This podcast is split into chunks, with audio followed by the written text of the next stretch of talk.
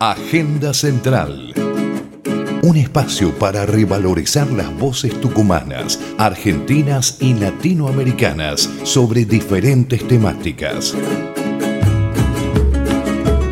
Agenda Central. Una hora de información en torno a economía, política, sociedad, tecnología, ciencia, cultura, deporte. Agenda Central, programa de la Fundación Central Espacio de Ideas, una producción de interés e información general.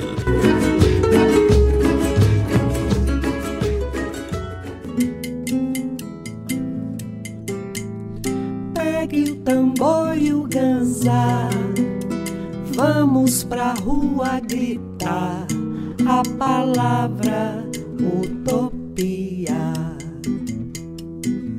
Buenas noches nuevamente. Muchas gracias por acompañarnos aquí desde Agenda Central, este programa de radio que emitimos por la 94.7 Radio Universidad, programa que corresponde a una nueva mirada, un nuevo tema que vamos a tratar.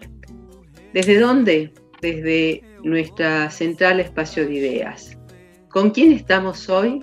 Hoy vamos a hablar de economía pero esa economía que nos gusta a todos, la economía accesible, que lo podemos entender entre todos, como lo que realmente debiera ser siempre la economía. Eh, ¿Por qué tratamos este tema desde Central y desde Agenda Central?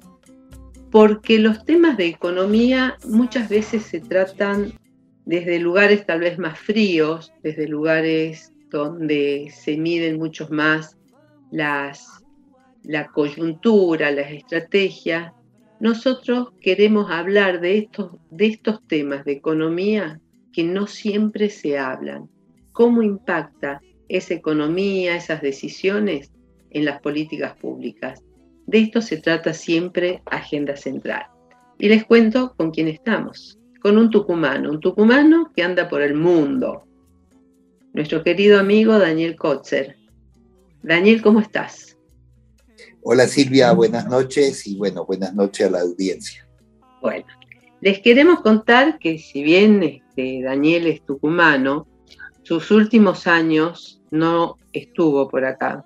Sí venía de paseo y demás. Y su último cargo actual es el de especialista regional en salarios para Asia y el Pacífico de la Oficina Regional de la Organización Internacional del Trabajo. Es licenciado en Administración de Empresas, tiene estudios de posgrado, máster, un doctorado que lo tiene que terminar, en Desarrollo Económico en el Institute of Social Studies de La Haya, en Holanda, donde Daniel estuvo en dos momentos distintos de su formación entre 1989 y 1990, 1993, 1997. Y en esa época sí que nos resultaba difícil comunicarnos porque no existía esto que estamos haciendo hoy, vía Zoom y demás. Eh, eh, Daniel fue director de estudios y formulación de políticas de empleo en el Ministerio de Trabajo, como también fue director de estudios y coordinación eh, macroeconómica en la Subsecretaría de Programación Técnica y Estudios Laborales en el Ministerio de Trabajo. ¿Por qué marcó esto? Porque fueron políticas muy importantes que se tomaron, principalmente con el gobierno de Néstor Kirchner, para empezar a salir, como decía el presidente Kirchner, del infierno en el que estábamos viviendo. Y Daniel tiene mucho que ver con esto y nos parecía que era muy importante este, poder remarcar. Publicaciones, muchas. Em, bueno, Daniel, la verdad que bienvenido a este espacio de radio. Quiero contarles que también nos acompaña el contador Chip, que es miembro de, Central Espacio de Ideas. Y, nos parece que hoy el tema de, de la economía tiene que ver nos atraviesa una gran crisis económica, nos atraviesa esta pandemia a nivel este, mundial, pero hay hechos concretos que nos van marcando y que tenemos que dar respuesta.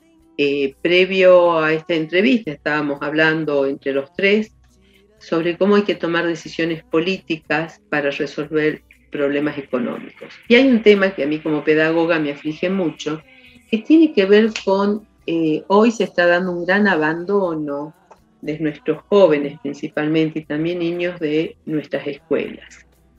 Y decía alguien que lo mejor que le puede pasar a un sistema educativo es tener un buen sistema de la economía de un país.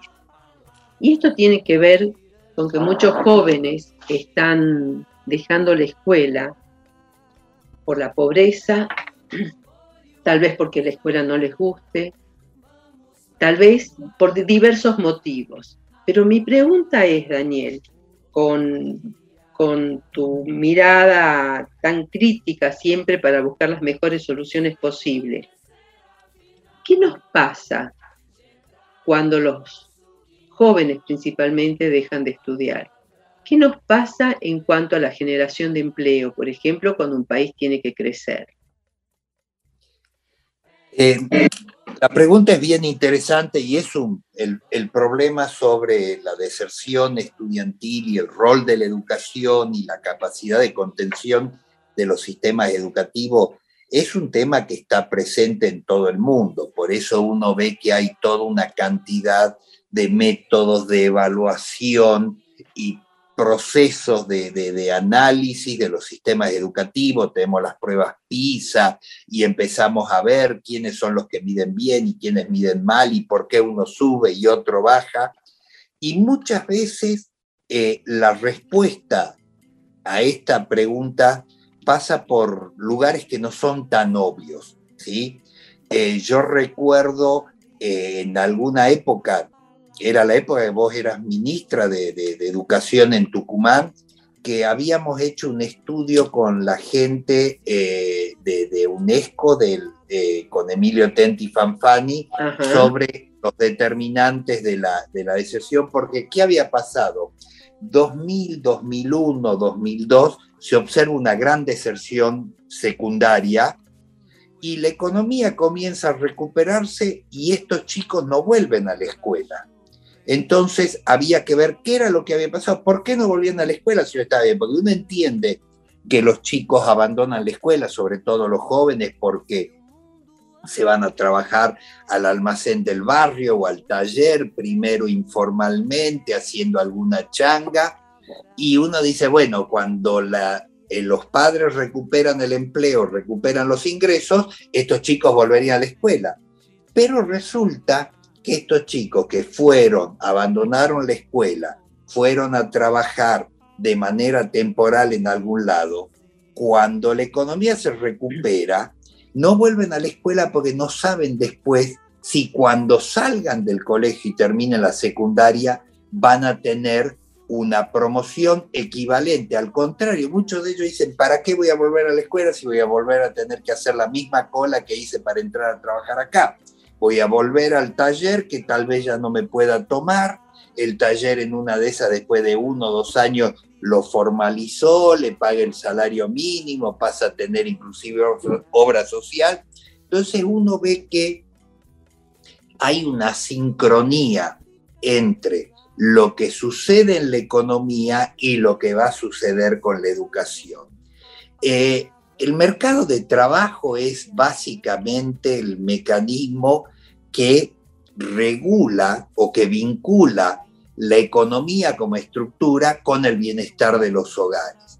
Y cuando hablamos de bienestar de los hogares, no hablamos solamente de qué comen, cómo se visten, sino también hablamos de una cantidad de decisiones que tienen un impacto intergeneracional. Por ejemplo, si el hogar necesita mandar un chico a trabajar, ¿qué significa? Que lo saca de la escuela. Y ese chico va a enfrentar él y posiblemente sus hijos una situación compleja, diferente en el futuro. Eh, eh, yo te decía de que esta es una preocupación en muchos países del mundo. La educación es un elemento de movilidad social y en economías que crecen, eso se ve con mucha claridad. En Asia, por ejemplo, en general, China, Vietnam, Indonesia, Malasia, hay una clara conciencia que el estudio es el mejor y el más efectivo modo de movilidad social para el hogar.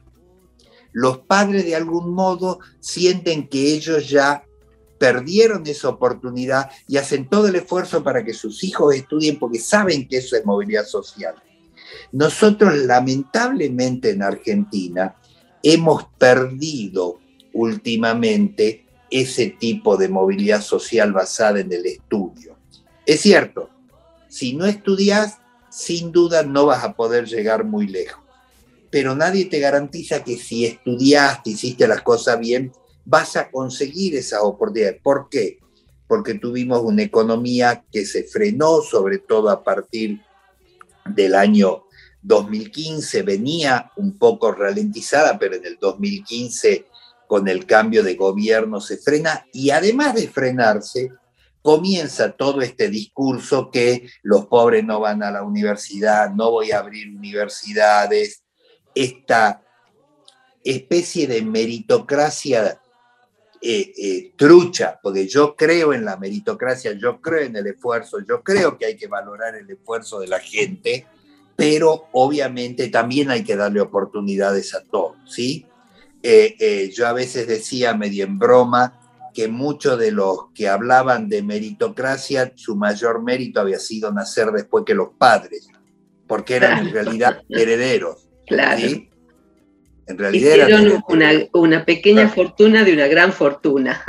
Exactamente, exactamente. Entonces, el mayor mérito era haber nacido después que los padres. Si hubiese nacido antes que los padres, sus padres, sus padres serían pobres. Te interrumpo un poquito acá, ¿no? Eh, y que me parece, la verdad que muy interesante lo que estás planteando, Daniel. Y acá viene el, el gran tema de la decisión económica. ¿Cómo un país realmente tiene que repensarse cuando se dan estas situaciones para garantizar eh, igualdad de posiciones o de más, más que las oportunidades vienen después, pero sí de posiciones, es decir, arrancar en igualdad de, condiciones, ¿no es cierto? Y, y leí hace poco una definición de eh, Mary Robinson, que es, es ex alta comisionada de Naciones Unidas para los Derechos Humanos. Derechos Humanos. Y ella decía que la pobreza por sí misma es una violación de numerosos derechos humanos básicos. Y la verdad que es una definición muy amplia y muy profunda. Entonces, ¿cómo hacemos vos fíjate que estás planteando qué nos pasó en la Argentina, o sea, comparando con Asia, la movilidad social que significa la educación, y acá como políticas que durante los últimos cuatro años, eh, durante desde el 2015 al 2019, fueron subejecutándose presupuesto, pero además empresas que cerraron, y ahí hemos perdido también muchísimos jóvenes y adultos que dejaron sus estudios universitarios, no solamente en la escuela primaria y secundaria. No, eso, eso se ve eh, eh, con bastante notoriedad. O sea, cuando uno ve la matrícula en las universidades argentinas, cómo crece del 2000 hasta el 2015, y uno se da cuenta ahí que hay una especie de más allá que si estudiaban lo que debían, si los programas, la calidad o toda esta otra discusión que me parece que es de segundo nivel, uno ve que había una vocación de estudiar, ¿por qué? Porque implicaba una mejora social.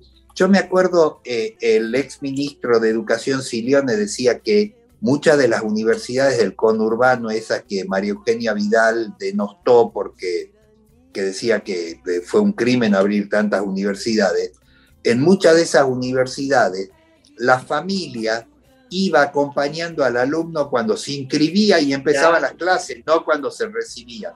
¿Por qué? Porque muchos de ellos fueron primera generación de universitarios. ¿sí? Así es. ¿Y eso por qué se daba? Porque hay una expectativa más allá de las realizaciones personales, de la vocación que uno quiere ser eh, eh, médico, otro quiere ser ingeniero, otro pedagogo, otro economista o lo que fuere, hay también una expectativa, o sea, ahí, ahí viene uno de los temas que yo trato de resaltar parafraseando a un economista norteamericano que murió. El mercado, el, trabajo no es como el brócoli. Uno dice, ¿qué, ¿qué tiene que ver? Bueno, el brócoli uno lo puede almacenar si no lo va a comer hoy, lo guarda en la heladera. El trabajo, si yo no trabajo hoy, no lo puedo almacenar. No puedo decir, bueno, hoy no trabajo y trabajo el doble mañana. O no trabajo un mes y voy a trabajar. la vida, el tiempo es limitado, ¿no es cierto? Y uno...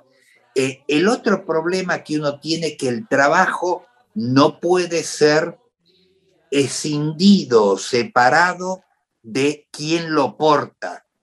Por eso, si uno ve una mujer embarazada cargando eh, una pila de escombro en una obra de construcción, no es lo mismo que ver un muchacho joven haciendo el mismo trabajo. ¿Por qué? Porque quien hace esa tarea, quien porte ese trabajo y sus condiciones personales hacen también a la concepción. El brócoli, mientras esté maduro, no importa si cómo se haya hecho, uno puede ser más orgánico o menos orgánico, pero uno lo come igual, ¿no es cierto? Y lo consume claro.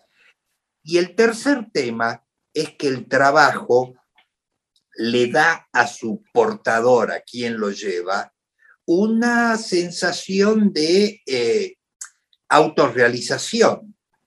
Eh, eh, eh, una vuelta explicándole esto mismo a unos chicos de 10 años, yo les decía, les preguntaba qué quería hacer cada uno y bueno, futbolista, psicólogo, ingeniero, médico.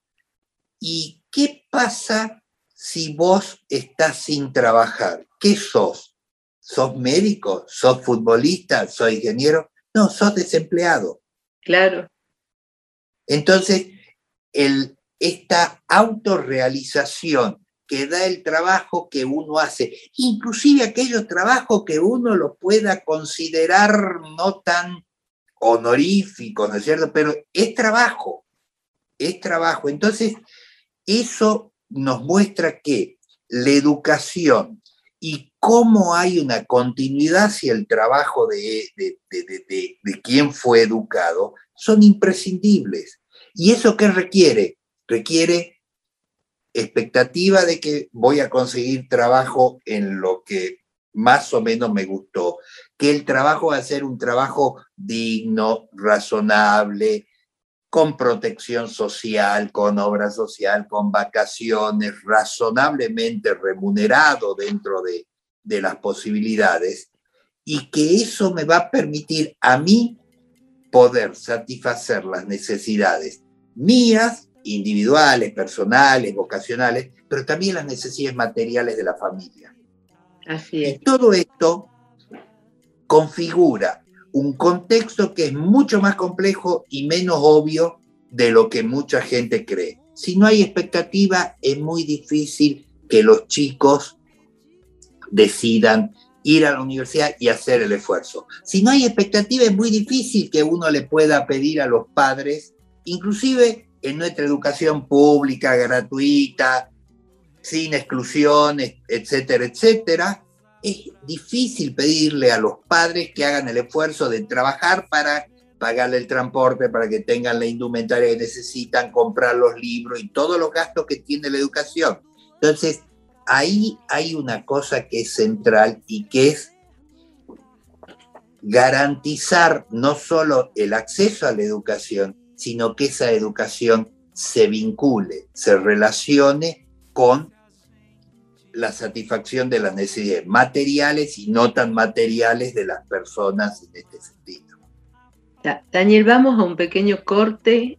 Eh, para quienes recién nos sintonizan, estamos en la 94.7 en nuestro programa Agenda Central de la Fundación Central Espacio de Ideas siempre agradeciendo a Radio Universidad por este espacio. ¿Y con quién estamos hoy conversando?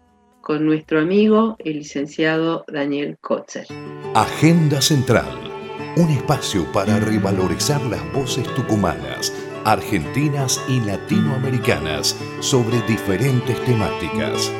Agenda Central. Hoy el sol se escondió y no quiso salir, te vio despertar dio miedo de morir. Abriste los ojos y el sol guardó su pincel porque tú pintas el paisaje mejor que él. Cuando amanece, tu lindura, cualquier constelación se pone insegura. Tu belleza Huele a mañana y me da de comer durante toda la semana. Tus ojos hacen magia, son magos, los abriste y ahora se reflejan las montañas en los lagos. La única verdad absoluta es que cuando naciste tú a los árboles les nacieron frutas. Naranja dulce, siembra de querube, como el sol tenía miedo se esconde. Agenda Central. Volviendo, volviendo a estos temas tan importantes, Daniel, que estás planteando, hay, dos preguntas. Vos estás vinculando las expectativas y yo le voy a agregar un concepto que me parece maravilloso y que Paulo Freire lo trabajaba mucho, que es la esperanza. La esperanza moviliza, te genera más expectativa. Y, en, este sentido, eh, digo, cuando uno arma un presupuesto en un país, eh, muchas veces uno siente que el presupuesto lo arma el ministro de Economía y que después pasa por todos los pasos y demás. ¿Cómo se tendría que armar un presupuesto para que realmente podamos tener estas expectativas? Y lo comparo con lo que vos recién decías de los países asiáticos, ¿no? ¿Cómo ven el trabajo, el estudio realmente como el, factor más importante para la movilidad social. Acá, ¿cómo, hacemos, no solamente en nuestro país, eh, en Argentina, sino en América Latina, que tenemos realidades bastante similares, ¿no? Para que desde, desde la economía generemos un presupuesto que realmente genere esa expectativa necesaria para poder avanzar la, pregunta que vos me es una pregunta que eh, eh, yo creo eh, los especialistas en finanzas públicas deben, tener, deben tener mejores respuestas, pero yo creo que, número uno, no hay que hacer que la economía sea esta ciencia oculta, sofisticada para la gente común. Y por otra parte, lo que hay que hacer sí pensando en la función pública, es que haya economistas especializados en las distintas áreas, economía de la salud, economía de la educación, economía de la obra pública, del transporte, de las comunicaciones. ¿Para qué? Porque, porque el, el, Ministerio de, de Hacienda o las áreas de Hacienda en general tienen una visión muy agregada de las cosas, no conocen los detalles, las tecnicalidades propias de cada uno de los sectores, y lo único que hacen es juntar planilla de lo que les proveen otros, ¿no es cierto? Pero hay, hay, una, hay un paso adicional, suponiendo que logremos conseguir esta especialización económica o financiera de las distintas áreas gubernamentales, también hay un detalle que tiene que ver con la participación y de los actores en estos procesos de, presupuestación. ¿sí? En, en, Brasil, en Bolivia se hicieron experiencias muy interesantes de presupuestos participativos y esto requiere, número uno, instancias de consulta, ¿sí? que no es fácil, no es fácil consultar a mucha población. Hoy en día la tecnología te permitiría, te permitiría por ejemplo, presentar una lista de acciones que se puedan hacer en, algún lugar y, que la gente vote con el celular o con, o con la computadora a ver si eso les gusta o no.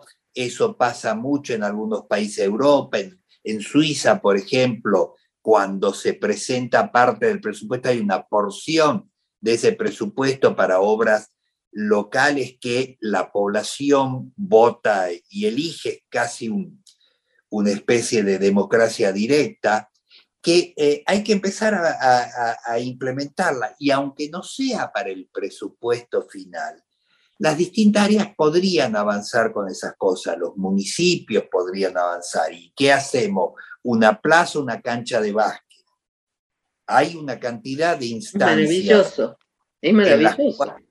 En las, cuales se puede pensar en un presupuesto eh, eh, participativo. Yo sé de que en Curitiba lo hicieron durante, y en Porto Alegre, Porto Alegre. la larga en Brasil. Sé que eh, creo que fue Cochabamba en Bolivia que también implementó cosas por el estilo. Y hay que ver ese tipo de experiencia. Pero esto qué requiere? Y requiere una dosis de coraje de las autoridades políticas.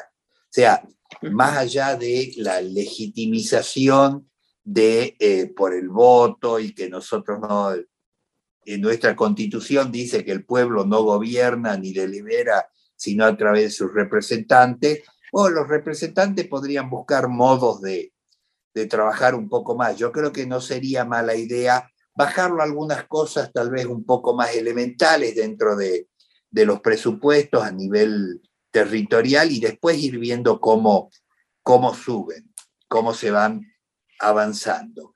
El área de educación, yo veo que hay algunas instancias donde la cooperadora, donde están los padres, deciden algunas obras que hacer en las escuelas y te echamos a la cancha, ponemos gas para el invierno o, compramos uniforme para, o damos becas.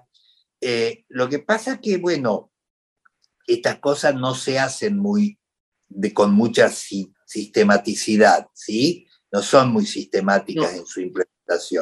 Pero, creo que hay que empezar a tener coraje. Agenda Central. Agenda Central. Una hora de información en torno a economía, política, sociedad, tecnología, ciencia, cultura, deporte.